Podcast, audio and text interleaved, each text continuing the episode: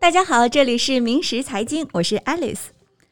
随着美国疫情的持续呢，目前全美确诊人数已经突破了一百六十万，可以说真正的迈入了后疫情时代。那对于很多的听众来说，美国经济形势如何，这一直都是牵动着全球投资者的一个重要的事情。那明师财经呢，就针对目前的形势，策划了一个系列的专题播客节目《后疫情时代投资机会与分析》，关于行业的划分与预测的系列，来和大家详细的梳理不同行业的后疫情时代投资机会究竟在哪里。今天的节目呢，请到了专注美国中小企业信贷的美国借贷中心首席执行官，同时也是明师管理的创始合伙人账沈沈仲先生。沈先生您好。哎，你好，爱丽丝啊，听众们，你们好。那作为后疫情时代投资机会的第一期节目呢，我们今天要和沈仲先生一起来分享的这个领域呢，是美国的航空业。那说起航空业这个话题啊，我觉得这范畴也是很大。呃，那想问一下沈仲先生，为什么您首先会想到的这个后疫情时代最大的投资机会是航空领域呢？众所周知吧，这个航空领域呢是这一次这个疫情蔓延导致这个经济大幅度衰退，在这个过程当中受到冲击最大的行业之一。往往是这样哈，这个受到冲击越大的行业呢，它越蕴含着更多的投资机会。对航空领域不是特别熟悉的投资人来说。我们可以首先和他们普及一下这个行业的背景哈，比如说在美国，呃，那在疫情发生之前，美国整个航空业是什么样的一个情况？全球的航空业啊，其实在这一次疫情爆发之前呢，表现都是不错的。呃，美国的航空业呢，上一次的这个冲击呢，应该是九幺幺这个恐怖袭击啊，嗯，那当时呢是呃有一定的这个冲击和影响。啊，当然这一次情况完全不一样，但总体的来讲呢，在三月初以前，那美国的整个航空业的表现是相当不错的，发展非常平稳。我这儿举个简单的例子哈，美国有一家航空公司叫 Southwest Airlines，啊，这叫西南航空公司啊，他们呢在这次这个疫情爆发之前呢，已经连续保持了四十七年的盈利，啊，这个呢在航空业我想也多少是个奇迹了。啊，这将近半个世纪始终是保持盈利状态，所以总的来讲呢，在这次疫情之前呢，呃，应该说是大家都是顺风顺水。那么也就是说，这个新冠的疫情目前是给美国航空业造成了一个非常大的打击。那现在它造成的这个打击的直接影响会体现在哪些方面？呃，好的，我在这儿呢，稍微跟大家做一个呃比较细致的划分哈，在。这个航空行业呢，一共是有五个不同的五大不同的板块。那么这五个不同的板块呢，它的这个市场情况呢是有所不同的。这五个板块分别是客运航空啊，我们叫 passenger airlines；货运航空 cargo airlines；啊，飞机制造啊，这个 aircraft manufacturing；当然还有机场管理，这个叫 airport management；最后一个呢是饮食和其他服务。嗯。啊，catering and other services，这五个板块呢都是属于航空业的，但是呢，它的这个服务对象啊，它在这次疫情当中所受的影响也不一样。呃，这次疫情当中呢，打击最大的两个板块呢是呃这个客运航空，就是我们最熟悉的这个 passenger airlines，还有呢就是饮食和其他服务，catering and other services。这一次的这个新冠疫情呢，最大的一个问题呢，是在很短的时间之内呢，呃，迫使各国的政府呢都停飞了大量的航线。呃，这样的话呢，这些航空公司本身呢，在毫无准备的情况下，就必须要停止它的这个正常运营。我想到这个三月底的时候呢，大概在美国呢，是百分之九十的飞机是停飞了。那这一部分的话呢，每天的亏损。呃，大概是在四亿美金左右。那我刚看到了一个这个统计数据呢，就是目前美国的国内还在飞的航线，每一班飞机平均的乘客呃人数是二十三个人。你可以想象哈，那一般的中型飞机都是在上百人以上的这个座舱，现在的话，它平均的话是在二十三个人。嗯呃，所以基本上一眼看过去的话，在这个机舱当中，我想四分之三的这个以上的空间。都是空的，这个感觉自然的有了社交的距离。对，这个距离呢是肯定是呃可以维持了。那另外一个方面呢，就是随着这个航空业的亏损啊，这个很多的公司呢也面临着非常大的这个呃财务压力。呃，我们已经看到呢，有一些航空公司呢在申请破产或者在准备申请破产。嗯呃，这里面最值得注意的呢是南美洲的哥伦比亚的 Avianca 这家航空公司，它已经正式申请破产。那这个公司呢，可能不是很多人了解，但是我想告诉大家呢，它是世界上第二老的航空公司，而且跟美国的航空业呢有着非常呃紧密的联系。它的股东之一呢，就是美国的联合航空公司啊，United Airlines。所以说，这个拉美航空公司的破产的话，会直接的影响到 United Airlines 的。是的，会影响到 United Airlines 的财务数据。另外呢，在美国国内的航空公司呢，呃，目前呢有一些公司呢也有相当大的财务压力。嗯呃，就像我们刚才讲的这个联合航空公司呢，其实也呃一度传出这个消息呢，准备申请破产啊。但是我最新看到的消息是说呢，他们暂时有其他的方式来解决，但是没有例外，所有的航空公司呢每天都在大量的烧钱嗯，啊，谁先烧完谁谁大概就要离开这个战场啊。所以这个航空产业来说，那每天都在烧钱，这个是经营模式下的不可避免的一个现实，是吗？那因为飞机呢，咱们退一步讲啊，你就是不飞，你光是停的话，这个费用也是非常高。停机费本身呃就是一个正常运营的成本花费。那当然，现在很多航空公司已经解聘了大量的员工。每一次这个遇到大的问题的时候呢，这个这个失业呢，总是一个呃负面的影响啊，对整个行业来讲。嗯，那其实我觉得，像说到整个航空业，它包括它的上下游产业，应该也会受到非常大的一个影响吧？是这样的，其其实飞机呢，它呃这个在运营过程当中呢，消耗掉很多的东西，包括比如说飞机燃料这些方面呢，实际上呃目前的情况呢也是非常不理想啊，这个上游的产业的压力也非常大。嗯，像您刚刚所说的，其实在对于一个产业来说，冲击越大，那也意味着它可能会产生很多别人意想不到的一个机会啊。您觉得短期内的机会更多，还是说中长期机会更多？在咱们谈这个投资机会之前呢，我想呢，呃，还有一个很重要的概念呢，呃，和大家普及一下哈，就是这个经济衰退的周期和这个在周期当中不同的时间点，这个行业的对周期的反应。呃，在这儿呢，就是我们大家都知道呢，随着这一次这个新冠疫情的爆发，很多领域啊都受到非常大的冲击。一个长期的经济衰退周期呢，已经正式开始了。嗯呃，在这个衰退周期当中呢，我们想呢，应该呃会是一个长期的一个反应。这个反应是说，所有的行业啊、其实都会在一个相对挣扎的状态当中度过。这里面呢，可能不同的行业呢，它的敏感程度不一样。嗯呃，其实航空业呢，实际上是相当敏感。我们抛开这个疫情的冲击不说哈，只是针对每一次经济衰退周期当中的表现来讲，航空业呢也是表现最差的行业之一。呃，所以每一次当这个经济形势啊跌到这个低点的时候呢，航空界呢这本身也是非常非常呃难以维持的。所以现在的问题是，短期内呢这个疫情的冲击。呃，停飞的影响对这个行业是巨大的打击。嗯但是中长期呢，实际上呢，这个经济衰退的影响对这个行业仍然有着，我认为是不小于这个疫情冲击的打击。所以这个行业将要面临一个长的一个黑暗的时代。这个这个时间呢，我认为呢，可能要三到五年。所以某种意义上呢，这个在今后的这段时间当中呢，投资本身呢，都会是一种长期行为。所以您认为最好的投资机会还是在中长期？对嗯，是这样的。这个我们现在讲到这个投资机会呢，呃，其实最重要的一点是我们要相对的了解呢，在未来，呃，哪个时间点这个行业有可能呃一定程度上翻身啊、呃，那么在哪一个时间点有可能会彻底翻身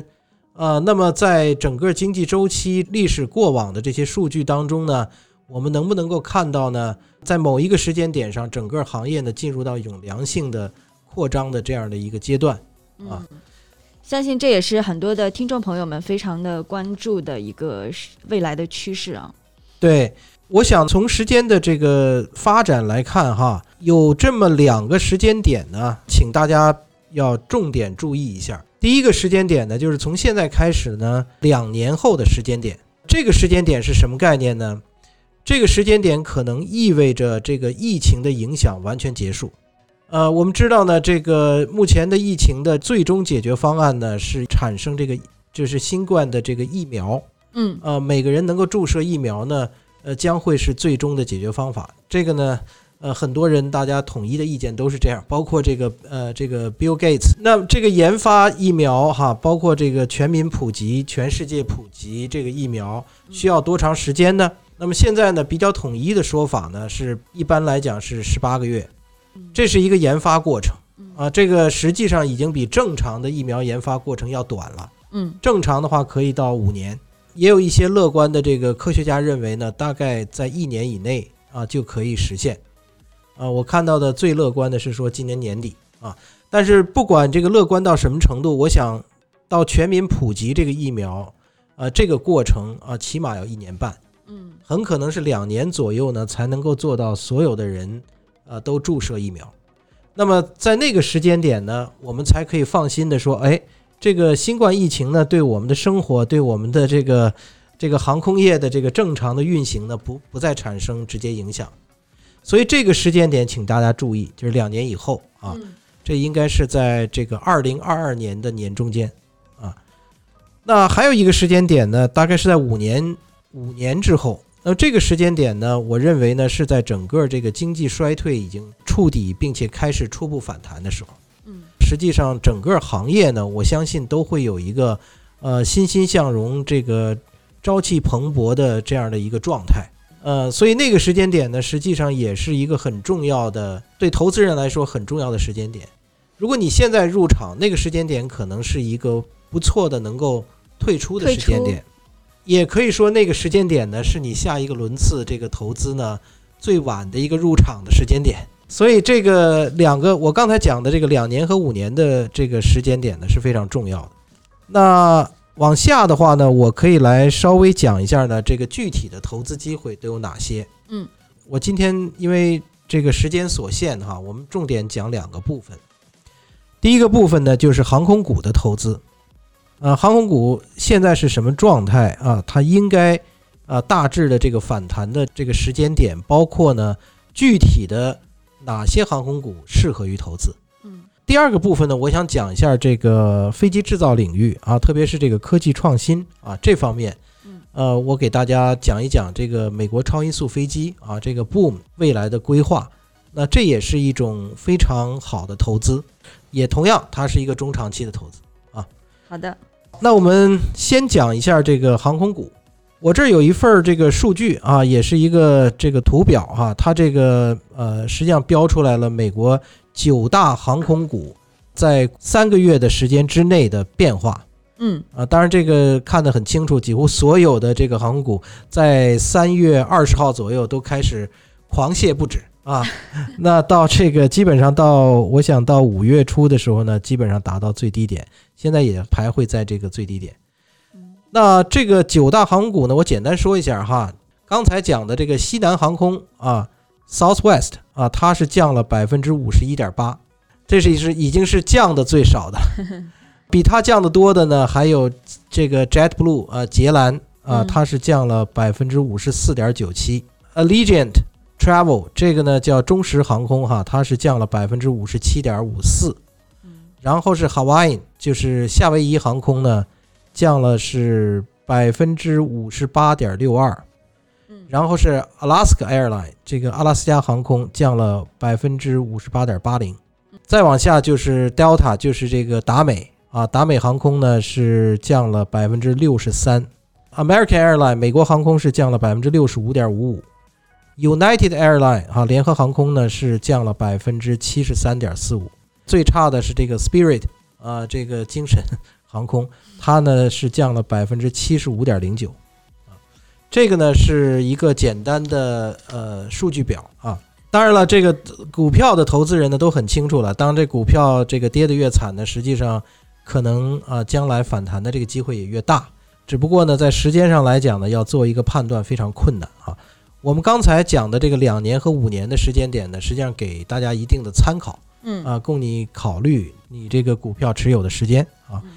如果你要考虑呃买的话，呃，现在这个时间点呢，我认为是不错的时间。另外，在今后的一年之内，恐怕这个机会都挺好啊。嗯那这个你买的话，买哪些股票会比较将来有更好的机会反弹呢？嗯那我在这儿呢，给大家推荐啊、两家航空公司的股票啊，一家呢是这个刚才已经说过的 Southwest 嗯西南航空，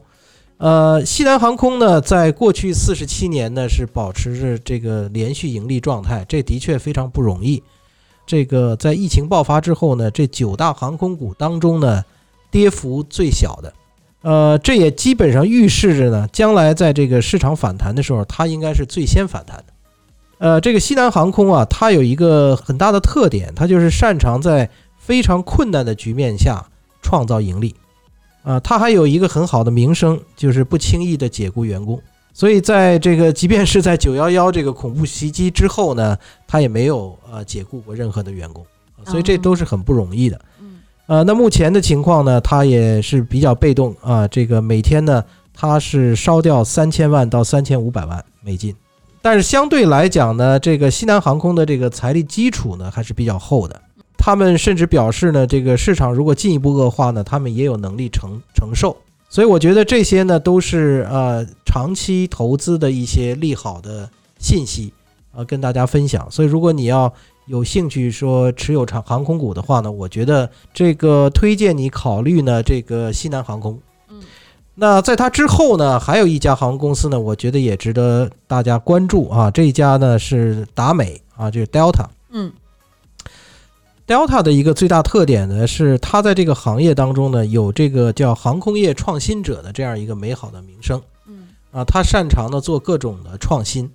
嗯，呃，尤其它的管理层呢，在整个美国的航空业当中呢，它的综合的经验和能力呢非常突出。嗯呃，所以这也是他呢在过去的十年当中，能够一步一步从他的相对比较困难的状态下发展起来的一个根本原因。嗯注意，他十年前好像是要申请破产，但是后来呢，经过资产重组之后呢，又重新回归到正常运营的轨道。呃，他的目前的这个财力基础也不错啊，所以我觉得呢，这个第二个选择呢，大家可以看一看这个达美航空啊嗯，这个 Delta。所以这个是关于航空股的这个分析和建议。最后呢，我想花一点时间讲一讲这个飞机制造领域的 Boom 啊，这个科技创新的公司。那这家公司呢，它主要是研发这个我们叫做超音速飞机。嗯，超音速这个顾名思义呢，就是它这个飞行速度非常快，可以呢把我们传统的这个旅行时间呢大大缩短啊。当然，它有一些技术上的一些难度，这也是呃为什么全世界呢只有这一家呢是重点做超音速领域的这个客运飞机的。那这个 Boom 的这个超音速制造商呢，它基本上是使用了原来在英法两国曾经共同开发过的这个协和飞机的这些飞机制造的技术，从这个飞机的机型设计嗯到内部的材料到外部的材料都进行了大规模的调整和革新啊，嗯所以它本身的这个公司呢，呃，目前呢是处于一个快速上升的势头。啊，那 Boom 的这个飞机在调整它的这个包括机型啊，还有它的那个涂层啊，它的主要的目的是提升飞行的效率。呃，对，呃，主要两个目的，一个呢，消除那个超音速飞行在空气当中摩擦对周围的空气的震动的影响，嗯啊，那另外一一点呢，就是很重要的，就是减少它的这个材料消耗。Boom 呢本身呢，它的这个从定价的角度讲啊，它的市场呢主要是这个购买商务舱和头等舱的这些客户，嗯所以它这个客户群呢，并不是我们通常说的这个经济舱的这个客户群。呃，那么这一批的客户呢，我们要理解一点，就是他们飞行的这个需求呢更加刚性。这一个特点呢，是我觉得对于疫情包括经济衰退之后整个市场反弹是非常重要的哈。因为在这个疫情被充分控制之后呢，呃，这个我认为这一个客户群的购买力呢，应该会比普通的经济舱的这个客户群购买力呢更快的恢复。另外还有一点呢，我们不要小看呢，就是呃，Boom 这样的超音速飞机呢，其实它在飞机的设计技术条件上来讲呢，应该对降低这个疫情感染呢都起到积极的帮助。嗯，呃，比如说它的这个飞行时间短，啊，这个呢实际上也就降低了这个疫情感染的这个可能性。嗯，接触的时间比较短，对座位也有限。没错儿，你说的很对。飞机的承载量小，其实呢，这个交叉感染的这个可能性呢，也就大幅度下降。所以这些特点呢，都会使得像这样的一种小型的客运飞机高速啊、能够在将来的这个市场上呢，比普通传统的这个客运飞机呢更有优势。呃，所以我认为这个如果投资人有兴趣在科技创新领域投资的话呢，这个 Boom 目前的机会还是不错的。呃，我们明石这边呢，刚刚完成了 Boom 的这个呃 B 万轮的这个募资，啊、后面呢，我相信在未来的两年到三年呢，至少还会有一次到两次的这个融资机会。嗯呃，包括现在如果有人对加入这个 B One 这一轮次的这个投资有兴趣的话，仍然是来得及的，可以和我们联系。我我认为综合上来讲呢，整个这个行业呢，现在是有非常好的投资机会的，但是对投资人来讲呢，不能够太着急啊。现在呢是需要耐心等待啊，在你的投资这个方向确定之后呢，需要很好的耐心。啊，等到整个的行业啊带来这个反弹的机会，呃，我相信呢，大部分的呃航空制造业，包括这个客运，呃，甚至货运，呃，在未来的这个三五年都会有很大的发展。那今天呢，非常的感谢沈仲先生做客我们的明石财经，和大家来剖析了后疫情时代这个航空领域的投资机会。如果您喜欢我们的节目，欢迎分享、点击订阅、关注。我们下期再见。啊，谢谢听众，谢谢 Alice。